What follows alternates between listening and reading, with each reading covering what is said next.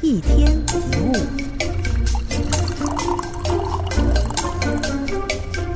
有位老太太在她五十周年金婚纪念日那天，向来宾说出了她保持婚姻幸福的秘诀。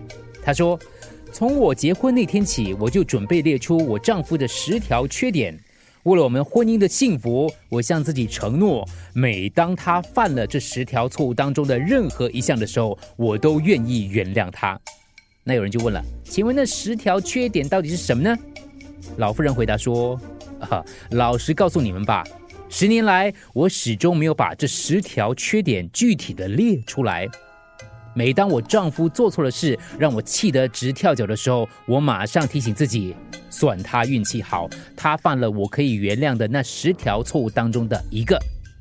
作家张爱玲有一句名言：“因为爱过，所以慈悲；因为懂得，所以宽容。学会宽容，才真正懂得什么是爱。”真正懂得爱，也才是真正会包容的人。当我们了解人性的弱点，就能够宽容别人所犯的错误；明白社会竞争的本质，就能理解别人的难处；知道别人所承受的压力，就越能体谅别人的苦衷。看到对方跟自己一样是一个凡人，有时会不成熟、不理性，有时会懦弱，有时会冲动，有时会失去耐心，宽容就容易的多了。多一点慈悲，就多点爱；多点爱，就多点包容。